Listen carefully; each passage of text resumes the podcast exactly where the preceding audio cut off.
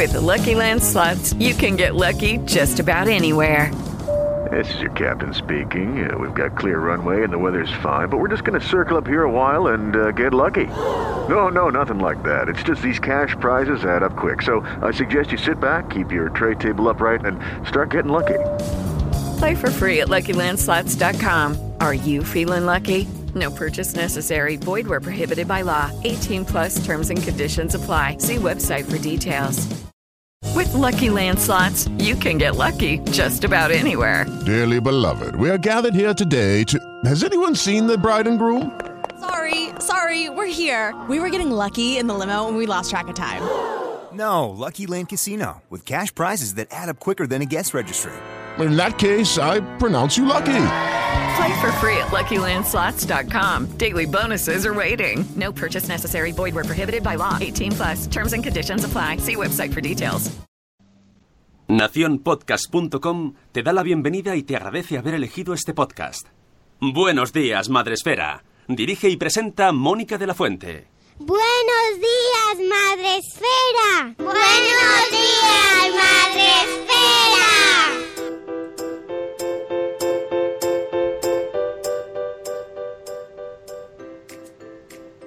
Buenos días, Madre Esfera. Hola amigos, buenos días, bienvenidos a vuestro podcast para empezar el día de la mejor manera posible.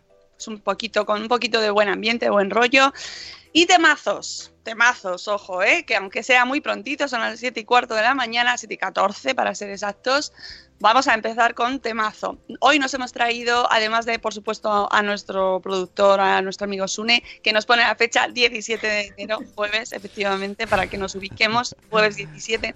Bueno, pues hoy nos hemos traído invitada, ella es Silvia de Lactando en Diverso. Buenos días, Silvia, ¿cómo estás? Hola, buenos días, pues muy bien. Ya se ha hecho el café, antes estaba sonando Sí, aquí, antes de Aquí entrar. el café. Muy bien, muy bien. Eso es lo fundamental. ¿Qué hace falta para venir al Buenos Días Madrefera? Un Café, poquito de café. Tanto. mucho café. Productores de café, fabricantes, mandan. Aquí es donde viene la cuña del patrocinador que aún no está, pero, no está. pero ya la dejamos preparado. Café Ahí de la marca.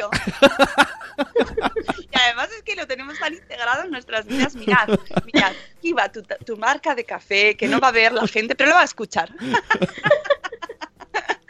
bueno, pues hoy eh, vamos a hablar sobre un tema que no es nuevo, precisamente aquí en el podcast ya hemos hablado de este tema, Silvia, en nuestra sección de, de, mm, familias diversas, que por cierto, hoy va a estar Vanessa aquí con nosotros, porque siempre que hablamos de este tema, Vanessa de verdad tiene estrés, nos acompaña, pero no ha podido ser porque así es la vida, y Vanessa pues está con sus hijos en casa liada y no ha habido forma, Pero hoy no se ha habrá, podido- habrá dosis de Vanessa luego en Salud Esfera. Claro, efectivamente. Bueno, y habrá dosis de Vanessa también el lunes, Madre porque mía. también vamos a seguir hablando de este tema con eh, Raquel Sastre y la atención temprana. Y se va a venir Vanessa a, acompañarnos en esta sección que es tan bonita y de la que nos gusta tanto hablar porque hay que dar voz a situaciones que normalmente pues no, no tenemos en cuenta, ¿vale?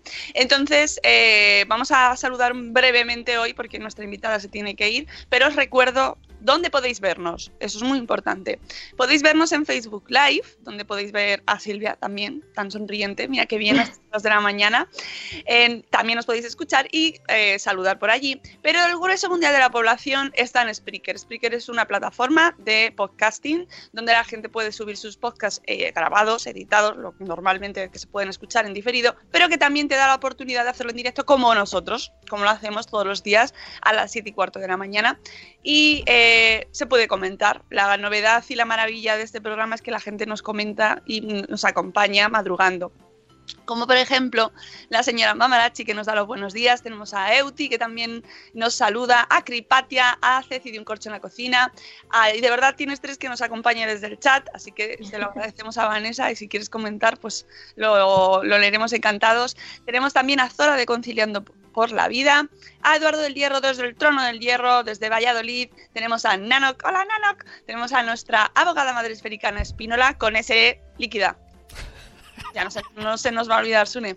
Tenemos a Eli de Neuras de Madre, a Yaiza de Pelupin- Peluchín, que no me salía, Peluchín y sus papis. Eh, Cripatia dice que el café de Colombia hecho en cafetería italiana como debe ser, si no, es de Real One Coffee.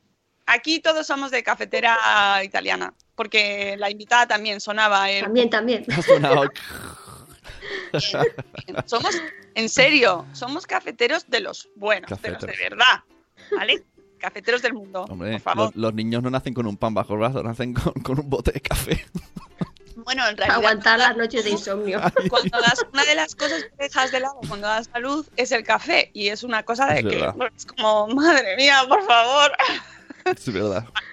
Y eso las madres que damos de pecho ahí en ese momento de le voy a poner nervioso al bebé más, no. Lo pasamos mal a las que nos gusta el café ahí. Es que de sacrificios tiene la maternidad, por favor. No mal que luego ya, afortunadamente, podemos volver. Tenemos también a eh, Elvira Fernández, que nos acompañó ayer, nuestra maestra gallega preferida. Tenemos a Chivimundo, a Sala de Ya lo decía mi abuela, a Tere Mundo con Peques, que, ojo, primicia, viene mañana. Ah. Ah, sorpresa. Mañana la tenemos a Tere para contarnos su librazo. ¿Vale? Así que mañana vamos a escuchar la maravillosa, preciosa, dulcísima voz de Tere de Mi Mundo con Peques. Vais a flipar, ya veréis. De hecho, vais a pedir, vais a hacer el change para que pongan a ella de presentadora en vez de a mí. Pero voy a dejar, ya os aviso, porque ya tiene su propio podcast. pero tiene una voz maravillosa. Y eh, el, mi 4G dice Eduardo que no, que no va bien y que no nos oye. Bueno, pues nada, luego nos escuchas en diferido, Eduardo. Te queremos igual. Queremos mucho a los diferidos, que son la gente que nos escucha después. Os queremos mucho. Bueno, Silvia, no te creas que voy a estar todo el rato cortándote aquí, no dejándote hablar. No, ha llegado tu momento. Lo que pasa es que siempre pongo un poco así en situación. Eh, lo que sí que me gustaría es que te presentases, porque como tú bien nos has dicho nada más entrar antes del programa, ay, es que yo llevo muy poquito, yo llevo muy poquito aquí y yo esto... ¿Quién eres? ¿Quién es eh, Silvia y este blog de Lactando en Diverso? Explícanos un poquito. Bueno, pues soy Silvia y hace pues cosa de menos de un año porque empecé el blog, fíjate, el 18 de febrero y lo empecé en el aniversario del día que me dijeron el diagnóstico de mi hijo. Lo hice por, expresamente porque de hecho él es el que ha motivado, él y toda la historia que ha habido detrás, pues el que ha motivado que yo me liara la manta a la cabeza y empezara a sacar el blog, las redes sociales y a ponerme de forma independiente como asesora de lactancia. Em, bueno, mi historia es un poco, la tengo en el blog. Porque hay- que dejar claro que a tu hijo le diagnostican eh, Autismo y TEL. ¿y ¿a, qué, a qué edad? Hace un año. A los 8, 7, 8 años tenía. Una duda que, que me surge y que me parece muy interesante. Eh, Habrás visto este debate en redes sobre eh, la definición y la conceptualización sobre el autismo. ¿Tu hijo Sí. o te da igual o tu hijo tiene autismo o tu hijo es autista? A mí me da igual. Yo eh, llegó un momento que decidí que incluso hice una entrada en Instagram y en las redes. Ya di autista o di con autismo, dilo con respeto, pero es una opción personal. De hecho, a veces digo que son personas con autismo y a veces digo que son autistas. Y en realidad quien tiene eh, algún día, quien será que decida cómo quiere llamarse, es mi hijo. Entonces yo de momento digo las dos opciones para respetar a ambas, a ambas mm, posiciones, porque es que a mí me da igual, yo no soy autista, ni tengo autismo. Son otras, uy, se me cae. Son otras personas, ¿no? Los que tienen que decidir cómo quieren autoden- autoden- autodenominarse. No deja de ser cada uno la personalidad y cómo se identifica. Y yo no soy nadie para decirle a nadie quién, cómo tiene que identificarse. Claro, Esa es sí. mi manera de ver, ¿eh? Lo único que como se ven posiciones tan enfrentadas, eh, cuando lo ves desde como, como espectador de ese debate tan encendido, oh, encima como además es tan complicado en ocasiones saber cuándo, cuándo estás metiendo la pata, cuándo no la metes, es tema, tema delicado. Es que delicado. toca, toca muy fondo, porque claro, el lenguaje es muy importante, el lenguaje te define, te da un marco y, y claro, te identifica con, con algo, ¿no? Si a ti te dicen, bueno, es que claro, te da, no sé, te, te da un marco, te identifica y te dice quién eres. Y ese quién eres, para los padres, pues claro, pues eh, yo entiendo las dos posturas, las personas que dicen que es con autismo y las personas que dicen que son autistas, las dos tienen validez. Eso es, depende de cómo cada uno se sienta. Ese es mi punto de vista. Para ti ese, ese diagnóstico supone una revolución, ¿no? Totalmente. Totalmente porque yo llevaba una venda en los ojos, pero así, vamos, enorme. porque, bueno, pues como muchas personas que no, no que nos, nos educan en un mundo en el que la discapacidad no existe, porque se tapa, se oculta o se, se enmarca dentro de la lástima y la caridad, ¿no? Y pobrecitos. Y el día que te toca a ti, pues claro, te empiezas a, a quitar vendas de los ojos, ¿no? Una detrás de otra, empiezas a, a ver las cosas desde otro punto de vista y dices, madre mía, madre mía, lo que, lo que, lo que hay, ¿no? Qué oculto que está todo. Y te duele, te duele al principio, o sea, para el autismo da mucho miedo, porque precisamente tienes una imagen estereotipada total en la cabeza. O sea, yo veía la palabra autismo y me, me imaginaba al típico niño pues que no habla, que está la imagen esta estereotipada total de niño en la pared, en un ladito ahí, es pobrecito que no se comunica con nadie. Y claro, mi hijo no era así. Entonces lo primero era, no puede ser, no puede ser. Bueno, la- además las fases del duelo, ¿no? Que primero empiezas por la negación, por decir, se han equivocado, esto no puede ser. Y, y ese es el shock más grande, ¿no? Que tú tienes una imagen estereotipada, te, te dicen eso de tu hijo y dices, no, pero si mi hijo no es así. y empieza pues todo el proceso, que el proceso de duelo pues fue muy largo, para, bueno, más o menos un año estuve. Sí que fui a, también acudí a una psicóloga que me ayudó mucho. Y de ese proceso fue cuando, bueno, tuve que dejar de trabajar porque entré en una espiral muy, muy grande de demasiadas cosas en la cabeza, la carga mental, ¿no? Que ya tenemos las madres de por sí. Eh, la carga mental, la contención emocional de un niño que, claro, él- esta llevaba demasiado tiempo sufriendo. Llevábamos demasiado tiempo sin darnos cuenta, teniéndolo en un ladito. ¿Sabes? Porque mi hijo no, no participaba en casa de las, de las estaba pues en su mundo, en su ordenador y no sabíamos qué le pasaba, no sabíamos cómo ayudarle y entonces lo que hacíamos era contener. Y si en el ordenador se calmaba y no explotaba, pues ahí estaba. Pero claro, nadie te dice que tiene autismo, nadie te dice cómo sacarlo, nadie te dice, porque durante años y años y años hemos estado buscando, buscando y peleando, y hasta los ocho años, que siete u ocho, que dimos con una psicóloga privada que nos encontró el diagnóstico, hemos estado dando vueltas, vueltas y vueltas, y eso, eso es lo que es grave, que haya tardado tanto en llegar al Claro. diagnóstico. Efectivamente, porque aquí estás hablando siempre eh, nosotros, nosotros no- en casa, pero es que con esa edad ya ha vivido eh, fuera también. Es decir, ahí Claro. entra algo que eh, no me interesa mucho en tu blog, que es el cole, que es tus experiencias con el colegio. Sí, con, los- con, el cole- con el colegio y con el sistema de salud, con ambas, porque Claro. aquí está separado, Sí. tenemos separado educación de salud, pero van muy de la mano. Y a mí, me, a- yo hay, este sistema tal y como está montado, y me parece que no funciona mucho. Porque tienes por un lado los CEDIAP, atención temprana, mm, los pediatras de- de- del CAP, y luego por el otro lado tienes las escuelas y los EAPs con sus equipos psicopedagógicos, ¿no? Y entonces como que es un poco raro esto, ¿no? Porque precisamente en ninguno de los dos aspectos, ni en el pediatra ni en la escuela, nadie vio que tenía autismo, ni que tenía un TEL. Porque es que el niño no hablaba, o sea, solamente hacía ecolalias, mm, repetía y repetía los diálogos del Tomás el tren, El TEL es el trastorno del desarrollo del lenguaje. el trastorno específico del lenguaje, sí.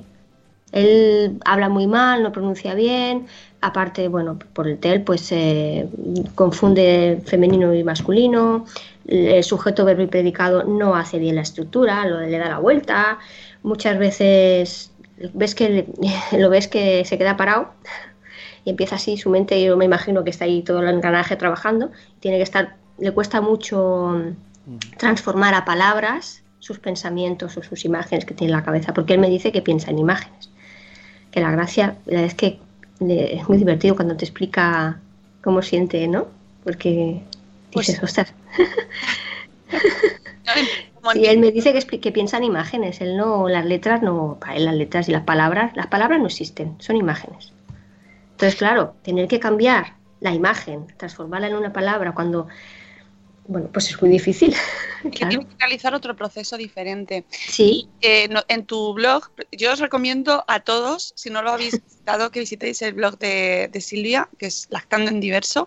Em, nos contaste este verano impactante un post donde nos que a mí fue eh, el que más me llamó la atención y por el que empecé a seguirte con más eh, detalle eh, tu experiencia con los coles con una Carta abierta a una escuela, ¿verdad? Carta Sí, abierta a una escuela. Sí, sí, sí, sí, una travesía por el desierto, se puede decir, hasta encontrar un colegio eh, donde poder mm, sentirte bien, ¿no? Decir lo que nos decías antes de entrar en directo, no sentir algo dentro, ¿no? De- de- Sí, ese es el primer año que no tengo angustia por el tema escolar. Estoy tranquila, confío. Entonces los dejo hacer porque no tengo, que, tengo nada que decirles. Porque ¿qué, qué- qué has pasado tú para llegar hasta este momento positivo? Que está bien, que estemos en ese momento Bueno, positivo. he aprendido mucho y me di cuenta que en el sistema actual, si no tienes un diagnóstico, si no tienes una etiqueta, porque el sistema educativo actual es modelo médico total y absoluto, no existes. Si no tienes esa, ese autismo, ese TDA o lo que sea, o esa enfermedad rara, lo que quieras, no hay recursos, no hay ayudas. Si tienes el diagnóstico, tampoco te que haya mucho. Claro, sí, sí, sí. ¿Vale? Es el siguiente punto. Pero como mínimo, estás. Claro, nosotros hasta los 8 años no tuvimos el diagnóstico y además no lo encontramos en el sistema público de salud, lo encontramos en el sistema privado. Madre mía. Claro, es que el sistema aquí, en esta población, en esta zona, falla ¿Dónde, ¿Dónde estás para que la gente te ubique bien? ¿eh?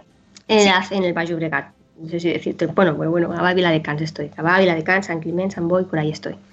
Aquí hay muchas escuelas, hay algunas que son muy buenas y de hecho de la segunda, en la, en la última en la que estuvimos, eh, era de las mejores que había en la zona y de hecho hay que reconocérselo.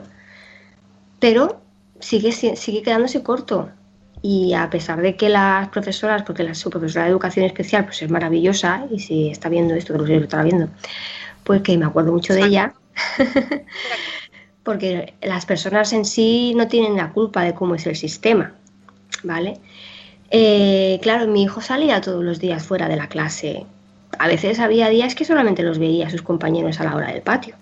Porque tu hijo, al no tener diagnóstico y no ser conscientes de Sí. que existe esa situación, Bueno, eh, es que claro, esto es, fue el año pasado. Es que Vale, hemos estado en tres escuelas, ¿vale? Un poco raro, un poco específicamente largo. sí ha sido, porque así llegamos al post de, al tema concreto de hoy de la educación inclusiva y cuál es tu opinión, porque tu hijo ha pasado por tres coles. tres coles. En el primero eh, empezamos, empezamos en P3 y bueno, él de los 18 meses ya había signos de que algo le pasaba que no era lógico, algo le pasaba. Yo siempre tenía la sensación de que tenía algo, algo dentro que no, que no le, no le dejaba ser feliz. Pero nadie lo detectó, ni pediatras ni nada, porque bueno, porque a los 18 meses dejó de comer, ¿vale? Y es que como le das teta, pues dejaré, quítale la teta y verás cómo come. La dichosa teta, como dice Sí, una La señora. culpa de todo. La culpa es todo. Al que baja la bolsa es la culpa de la teta. Entonces, eh, bueno, aparte, problemas de sueño, nosotros dormíamos con él y menos mal, porque ya sabemos que los niños con El autismo dichoso colecho. Mm, Silvia, o por sea, a mí me salvó. Y de hecho me salva, porque es que mm, no te creas tú que está en nuestra cama ahora. Claro, porque sigue teniendo muchos problemas, porque es que, es que no puedes hacer otra cosa. Si lo que importa es que descansemos. Y si a ti te va bien, o sea, no es obligatorio hacer colecho, No, pero no, tampoco pasa nada si lo haces. Ya está, es que es una decisión personal de cada familia. Total, que se centraba más en el, lo de las teta, en el lo llevas todo el día en brazos, porque lo llevaba, yo iba siempre con el fular. Vale. Es que claro, mm, oblígale a comer. Total, que al final acabas por pasar de, pasar de los pediatras. Llegas a la escuela, P3. El niño no, no te responde al nombre, no se gira cuando lo llamas, eh, juega a pilar torres una encima de la otra, jugaba, montaba las torres, las tiraba, montaba las torres, las tiraba. Y en el cole, pues claro, no obedece órdenes. La profesora le dice que se siente y no se sienta. le da un lápiz, no lo coge. y claro, es que no le ponéis límites. Claro. Claro. Es que las madres de ahora soy... Ah, Claro, esa, esa profesora, y eh, pues lo siento en el alma, pero es una mala profesional. Porque si tú ves una- unas actitudes así, y además nosotros íbamos a todas las reuniones, le decíamos, es que no podemos con él. Yo le llegué a decir a esa maestra, es que no puedo con él, porque me muerde, me pega, se tira por el suelo y no puedo con él. Necesito ayuda. Y no nos dieron ayuda. ¿no? De hecho, fue pasando el tiempo y de- debió pensar, bueno, ya, ya os marcharéis. Que de hecho fue lo que pasó. Acabamos sacando al niño del colegio porque estaba con una ansiedad que se moría. Lo sacamos en P4 y dije, mira, se acabó porque yo aquí ya no. Mi marido y yo lo hablamos y es que aquí es que no tiene sentido seguir aquí. Y cambiamos a la segunda escuela. En esta ya la cosa fue diferente porque ya te digo, aunque podría ser muchísimo, muchísimo mejor de lo que es, dentro de lo que cabe, pues no era, no era una mala escuela, ¿vale? Y nos acogieron con los brazos abiertos y encontramos una profesora de aquellas que chapó. Sin diagnóstico, sin saber lo que tenía el niño, lo sacó adelante. Lo, aparte nosotros ya, pues claro, habíamos ido a psicólogos por nuestra cuenta, habíamos empezado a ir eh, a logopedia, que no es que cuando en P3, P4 nosotros no, no sabíamos ni lo que era el CEDIAP. Es que no lo sabía, yo no tenía ni idea. Si yo hubiera sabido que teníamos, que yo podía ir al CEDIAP yo sola, yo hubiera ido. Pero es que yo no lo sabía. Era totalmente ignorante. Así que cuando llegamos a P5 ya no me lo cogían en el CEDIAP. Fuimos al CESMIG. Y en el CESMIG, en la primera visita que fui, pues, bueno, yo no sé si cometí el error o no, pero claro, yo le doy teta a mi hijo. Es que, claro, le vas a causar dependencia, es que, que le- los, que los comportamientos disruptivos, claro, con la lactancia materna, es que la dependencia del, ¿sabes? Salí corriendo del CESMIG. Y dije, "Ah, bueno, ¿para qué voy a venir aquí si es que no me van a ayudar? Se van a centrar en la teta y no se van a centrar en mi hijo, que es lo que tienen que hacer. Total, que seguimos en el cole este segundo, nos fueron ayudando, pero, pero seguía habiendo problemas y seguía el niño, no, aquello no, no funcionaba. Además, un año nos tuvimos con una maestra pues, que era de otra manera, que era muy rígida, muy flexible y le exigía, ¿vale? Le exigía al niño que, que rendiera, porque como el niño puede, pues venga, tú puedes, ¿no? Y él le exigía por encima de sus posibilidades. Entonces el niño volvió a petar otra vez. Pero claro, esta vez ya hablaba, porque en P4 no hablaba. Pero en segundo de primaria sí que hablaba. Y empezó a decir que fue hor- horroroso. Me quiero morir, sácame del colegio, mi vida es una... I hate my life, porque además es que él hablaba en inglés. I hate my life. I want to die. Que tu hijo te diga, te diga que se quiere morir. ¿Eso? Con ocho añitos, siete añitos que tenía, bueno. Así que volvimos a buscar ayuda en otra psicóloga y por fin, por fin hicimos un diagnóstico, que estuvimos cosa de un mes yendo horas y horas a hacer allí baterías de, de pruebas y por fin nos dijeron que tenía autismo. Claro, por un lado es un, es un jarro de agua fría que te digan autismo, porque la imagen que tienes del autismo es lo que es, pero por otro lado fue una liberación. Claro. Hostia, tiene autismo. Es, que, no es que sea el niño tonto, es que tiene autismo. de la teta, fíjate. Es que no culpa de la teta. Pero ¿cómo puede ser tantos años y tanta gente? Que yo que no lo entiendo. Mucha gente ha pasado. Mucha gente. Esto, esto es, es que me parece tan, tan significativo este caso y, y eso que hay maravillosos profesionales y hay... Y, me- y sí, y me los he encontrado, ¿eh? Ojo, Claro, que por favor esto no se vea como un eh, padres contra profesionales, profesionales contra padres. No, no se trata de eso. Se trata de que vayamos todos en equipo para ayudar a, a estos niños y a estas familias y al entorno, porque al final eh, que, que- que vosotros tengáis diagnóstico, que vosotros sepáis qué pasa, que, que es que al final ayuda a todo el mundo. ¿sabes? Que sí, es lo que te decía antes, si te, dan, si te dicen autismo, vale, tú no tienes una idea clara de lo que es, pero una vez te lo dicen y te dicen autismo y tal, pues tú empiezas a buscar. Y dices, bueno, pues vale, pues ya sé qué es esto, voy a conocerlo. Y empiezas a, a ir a asociaciones, empiezas a buscar, bueno, el- a, mi, a la psicóloga que tiene ahora, eh, lo primero que le dije es, dame libros, dame información, porque si no la voy a buscar yo. O sea que, y además ya había visto que hay una de bueno, empecé ya la primera búsqueda que haces rápida por internet hay de purria y de, de- de, bueno, de barbaridades que se... uf, es una pasada, ¿eh? Y nuestra amiga Vanessa de verdad tiene estrés, es experta en ir detectando y llamando la voz de alarma, dando la voz de alarma porque, porque ahora, ahora te saldrán y te salen la gente que te lo va a Que es curar. una pasada, ¿eh? Entre lo de la lejía y que si las dietas milagro y todas esas cosas, Eso hace falta muchísima información y muchísima gente como vosotros que, que habléis de- en primera persona y, y deis voz a, a estas familias que lo estáis viviendo. Súper rápido porque son y 38. Yo veo que se me va y todavía me queda bueno, de momento nos han despertado. Bueno, vamos, eh, vamos con el tema de, de- O sea, llegas al diagnóstico y. Sí, entonces llegas al diagnóstico y empiezas el proceso. Entonces, entonces es cuando abres los ojos y dices, uy, ¿aquí qué pasa? Hay dos caminos, porque de repente, de repente están como cambiando de sitio, ¿no? Ahora, que si a ver, que lo hicimos conscientemente, a ver, hay que hacer dictamen y hay que hacerlo porque necesitas el reconocimiento de la administración para poder conseguir ayudas, ¿no? La discapacidad, el, el dictamen, ¿no? Todo eso, las tarjetas, la, en la tarjeta Cuidam, todas esas, hay una cantidad de papeleo, papeleo, papeleo, que es una pasada, que te hunden en papeles cuando acabas de recibir el diagnóstico, que es que es horrible. Porque además es que tienes que repetir lo mismo 50 veces. Cuando vas a trabajador social, cuando vas a pediatra, cuando vas a lo de la discapacidad, lo tienes que repetir todo. y bueno, entonces te das cuenta que tu hijo va por otro que empiezas a apartarte, ¿no? Porque ya estás en educación especial, ya tienes tu PI aparte.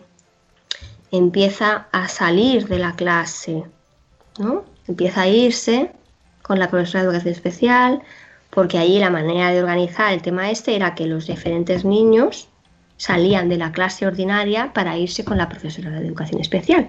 Porque ¿vale? ahora, eh, donde está ahora, en, el- en este tercer cole, es eh, cole No especial.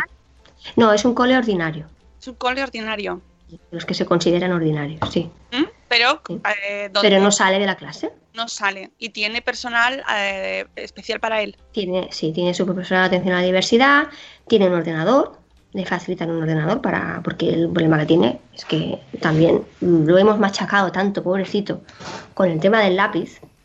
Le hemos obligado a, a- a trabajar por encima de sus posibilidades de una manera tan grande que le tiene una aberración al lápiz que es increíble.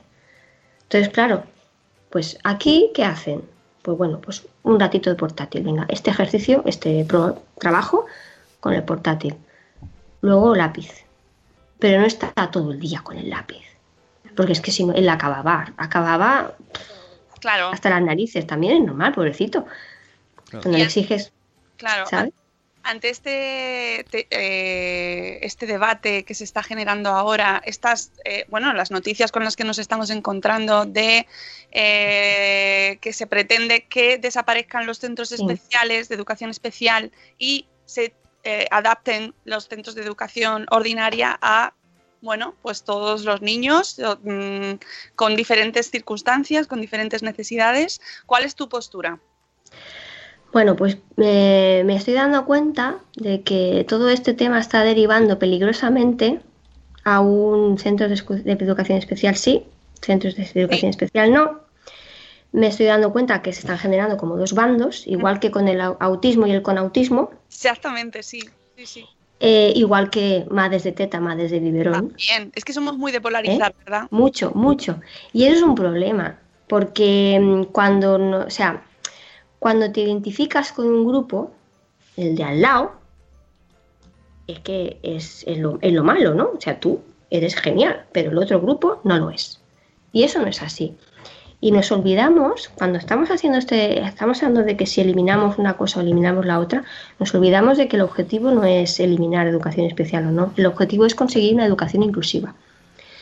El, el derecho fundamental que tienen nuestros hijos es, un es el derecho a la educación inclusiva, no a estar segregados y, y en otro, unos por una vía y otros por otra, porque no nos olvidemos que la ordinaria también es segregadora. Mm, O sea, no es que los centros de educación especial sean inclusivos y, o sea, que la ordinaria no sea inclusiva. Es que no es así. Es que la ordinaria también segrega. Minuto lo he vivido en primera. O sea, ¿vale? El sistema es contra, contra el que hay que luchar, porque yo creo que los únicos que se benefician de, esta de estas peleas que tenemos unos y otros, contra el centro de educación especial sí, centro de educación especial no, es el o por los gobiernos, los políticos, ¿no? Que son los que tienen que poner el dinero, porque aquí al fin y al cabo el problema es el dinero. Es que no es el único problema. Porque si, si pones dinero, da igual, llámale centro de educación especial, llámale mm, perico de los palotes. Si hay dinero, habrá recursos, habrá profesionales, porque el problema de la ordinaria es que no hay fisios, no hay logopedas, no hay.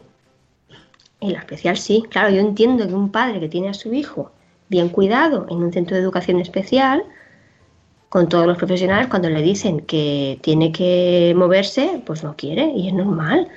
El problema es que se está haciendo esto sin ningún tipo de respeto a las personas y, el, se está cumpliendo con una indicación de, Europa, pues por el tema de la Convención Europea de los Derechos de las Personas con Discapacidad, sin pensar.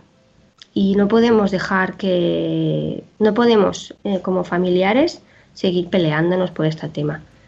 Porque no es, eh, es el modelo en sí. El modelo mismo es el que nos separa.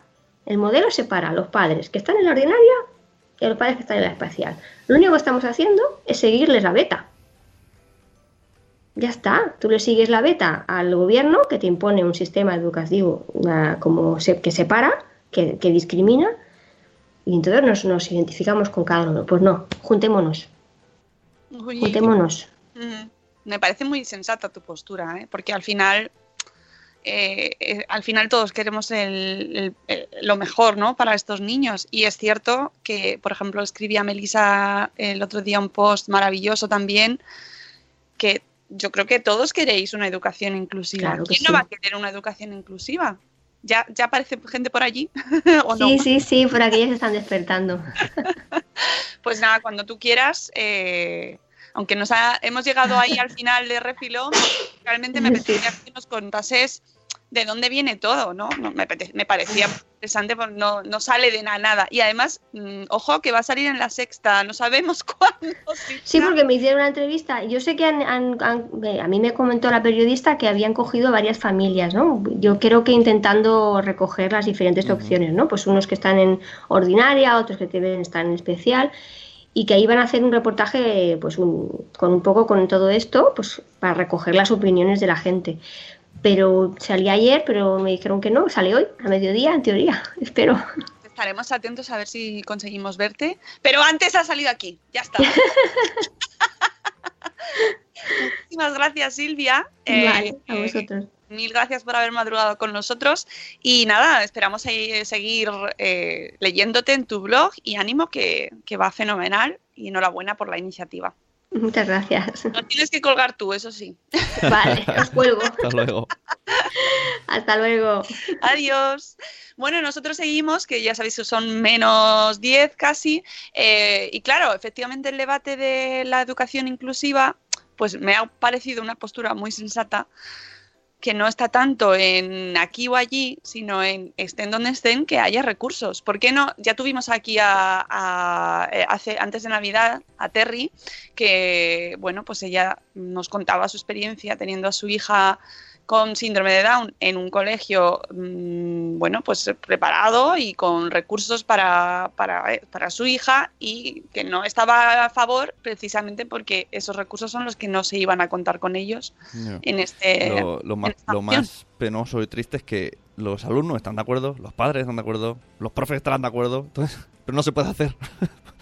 Claro, la, cuestión es eh, si mm, si la educación inclusiva, que es un objetivo loable y al que yo creo que todo el mundo debemos aspirar, puede funcionar en un, en un sistema que no detecta pues casos como el de Silvia, como el de su hijo. Es decir, si está en una educación ordinaria un niño al que no se le, al que se le está segregando sin tener mm, eh, bueno, pues sin saber que tiene ese diagnóstico o que tiene esas necesidades especiales, Además, la incertidumbre que se genera. El ir separándolo, ¿no? Desde niños, y que sí que es verdad que yo pienso en mi vida y nunca he tenido en clase eh, algo a lo que verlo con normalidad, ¿no? Siempre pues se ha ido apartando esta educación especial, no sé qué, tampoco tiene el contacto como uno más. Entonces, pues claro, directamente, ¿no? Te queda ahí en su consciente, bueno, pues hay que tratarlo diferente, pero si estuviera ahí con todos, se, se- se ayudaría. A mí me, me genera sobre todo la, el pensamiento, la reflexión sobre cuántos niños que habrán pasado por nuestro lado ya ves. que se han catalogado, etiquetado Ajá. como los Sí, sí. bueno, pues son este es el malo de la clase, el Y tanto, rebelde, el y no vamos a hacer nada de él, el que estaba siempre castigado. ¿Cuántos de esos niños no mm, estarían pasados por encima, no? Es decir, no se habrían, no, no se habrá visto. Y a mí eso me, Sí, me sí. produce tristeza porque, porque, bueno, son fracasos escolares y personales, ¿no? Mm. Del sistema nuestro. O Es sea, que me parece increíble tanta gente, tantos años, y que nadie se le ocurre, un, oye, ¿y si es esto? Es que no, qué fuerte, tío. Mm. Yo recomiendo tanto el, post de, de Lactando en Diverso sobre este tema de educación inclusiva, no exactamente dice pública, de calidad y con recursos, claro. O sea, yo creo que todos tenemos la misma. En estos dos bandos que se están creando sin de manera, pues también a lo mejor un poco interesada, pues por quien bueno, quien lo mueva, no, sabría yo decir exactamente quién, pero sí que es verdad que está muy polarizado el tema, lamentablemente, y al final se trata de enfrentar a los padres y no, no es el caso, porque al final todos tienen el mismo, la misma, el mismo objetivo, ¿no? Y eh, Melissa, por ejemplo, lo, lo explica muy bien también en su post.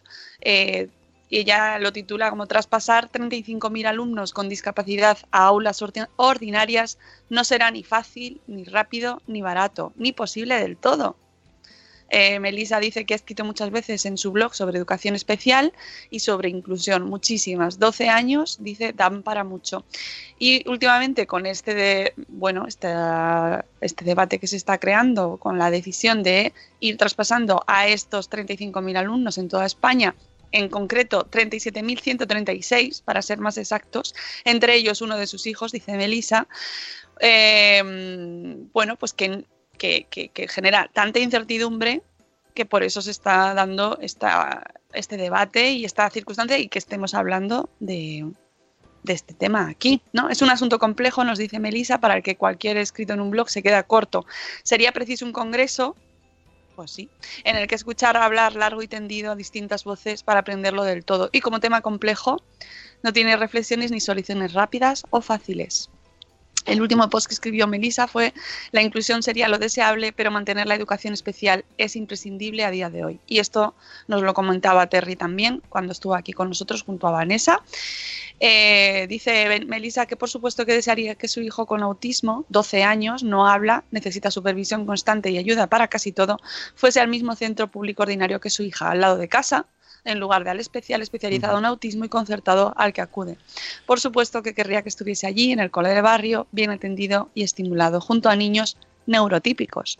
Por el bien de todos, de mi hijo, de los demás niños e incluso de la intendencia familiar, que no es lo más importante, pero sí tiene su importancia.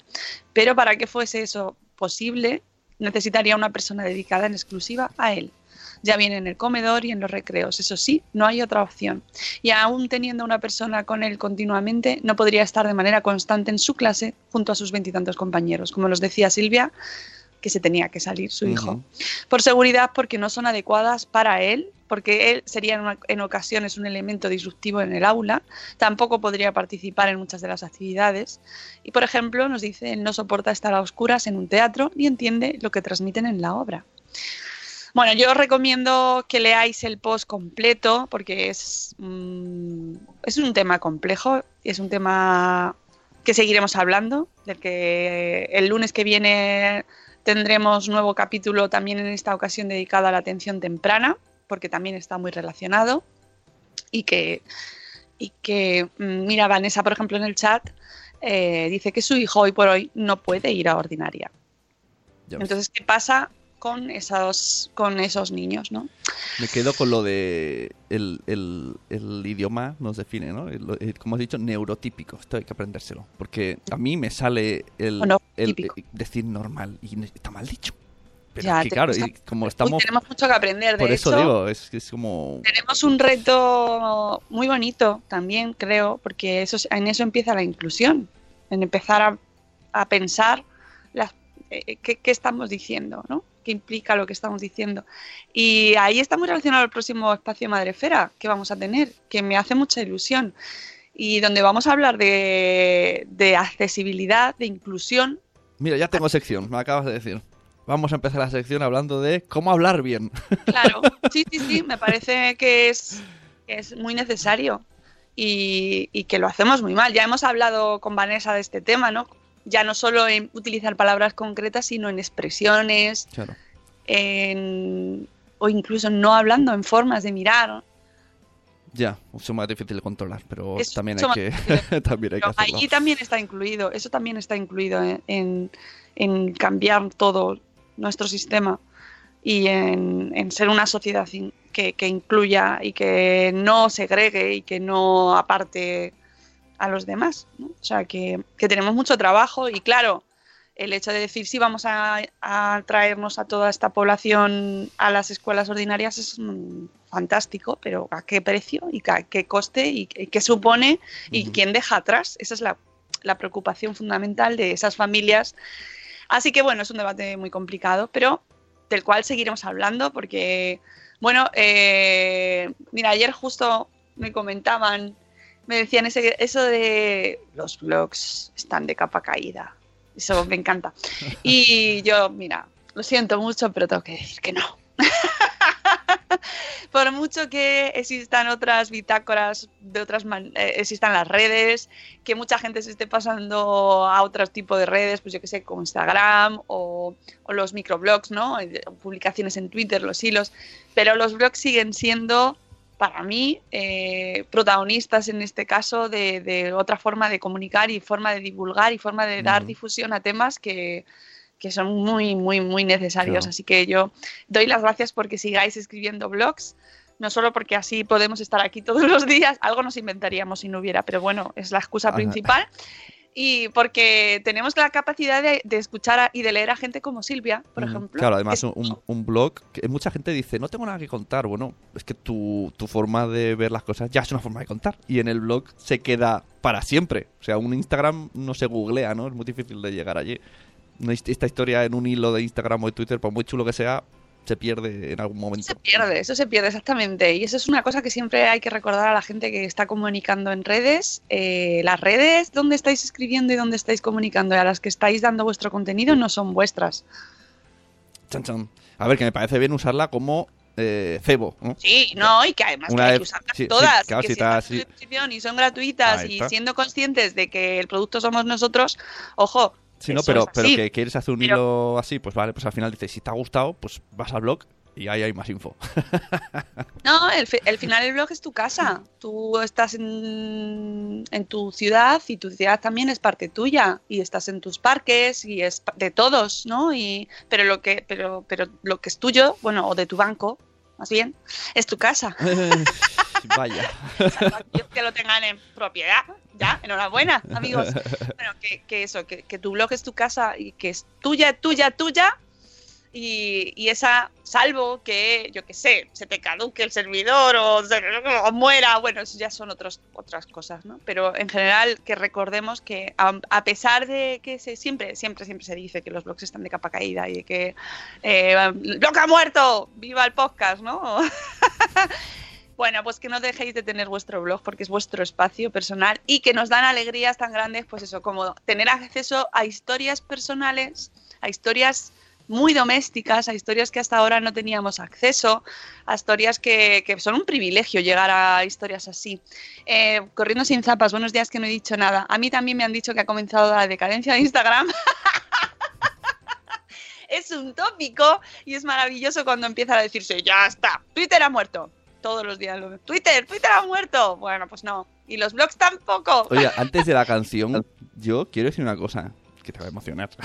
que esto te lo dije No. ayer en privado, ¿eh? que todo el mundo yo creo que estará de acuerdo en que estamos muy orgullosos de Mónica porque todas estas historias... Yo no consumo estas historias habitualmente, no tengo tiempo.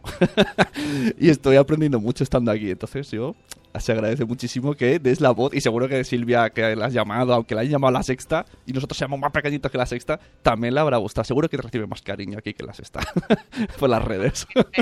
los de la sexta, si nos quieren llamar a nosotros también, También. pues están invitados. O sea que con Mira, dice tan- Euti, qué gusto oíros decir esto sobre la inclusión, qué contento estoy de haberos conocido. ¿Ves? ¡Qué ¿Ves cómo bonito! Y tanto en Madresfera como en Salón de Esfera, que a las 11 volvemos, pues se hace mucho este labor. O sea que, claro que sí. Aquí las Luego personas van... a las 11 y por favor el 16 de febrero marcad con rojo eh, el día 16 porque de verdad mm, muchas gracias Euti, bonito y para ti también Sune por tus palabras que me encanta. El 16 de febrero programazo.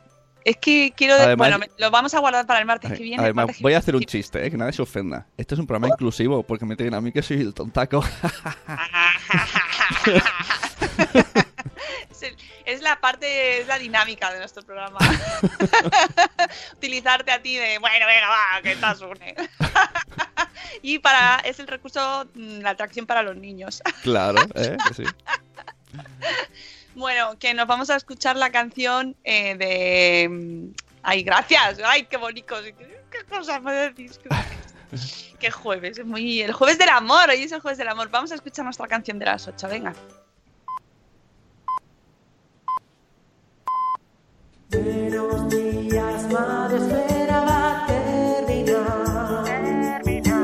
los cafés han acabado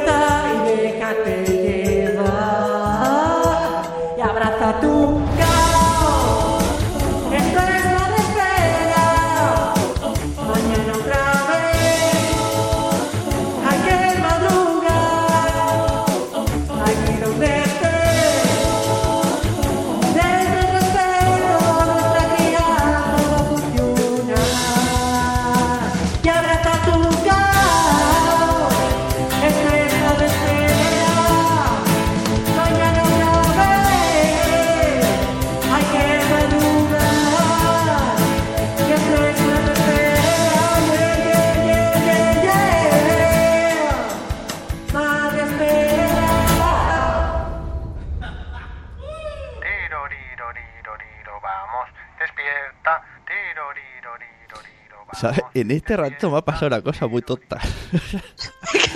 Eh, en Facebook eh, pongo la página web, ¿no? Estaba la chica de antes, la página de Lactando en Diver, y mientras la canción he puesto Madresfera, pues se ve que no he cogido todo el URL y he puesto en mitad. Y estaba escribiendo Madre y de repente ah, la fusión entre Madresfera y la URL se ha convertido en Madreverso y me he quedado muy loco. Madreverso. Madreverso. Es Madreverso Eh, eso da sonoro. Eso da para trap. Ey, Sune, que dicen por aquí, dice Uti que Sune es labor social. Claro que sí, la sabéis. Oye, que hay un comentario en, en Facebook. Ah, es verdad, ahora. Ahora Facebook de Andy Ru que dice eh, me da rabia cuando una familia se mueve y se mueve y tiene la mala suerte que el diagnóstico es tardío, sea el aspecto de salud que sea. Al final, y esto me interesa mucho, se culpabiliza a la madre de cómo no lo hiciste antes. A mí me pasó con la alergia, dice Andy, a diario en los médicos y hasta que la niña no tuvo anafilaxia no la diagnosticaron. No sabes cómo te entiendo en ese aspecto. Esto se lo dice a Silvia. Está pasando Y me- además me estoy acordando mucho de mi, de, ami- de mi amiga Alba, de Soy para una que lo quiere así, el blog, que es un nombre muy corto, muy fácil de recordar y que nos ha contado en los últimos años su historia también para el diagnóstico de su hijo y yo siempre me... Un día va a venir, ya veréis, ya veréis cómo vais a partir de risa con ella porque es, es tremenda. Bueno, pues ella lo que más destaca y es uno de los mensajes con el que quiero cerrar el programa, es que lo decía Silvia antes y lo, y lo dice mucho Alba. Eh, si tenéis, ella lo tenía dentro, ella sabía que algo pasaba. Y Silvia también, ¿no? Y hasta que, y Alba ha insistido y Silvia ha insistido y hay muchas madres y muchos padres que saben que, está, que hay algo ahí que no, no está funcionando, que hay algo, no Ujú. saben qué, eh, eh, seguid luchando para encontrar ese diagnóstico.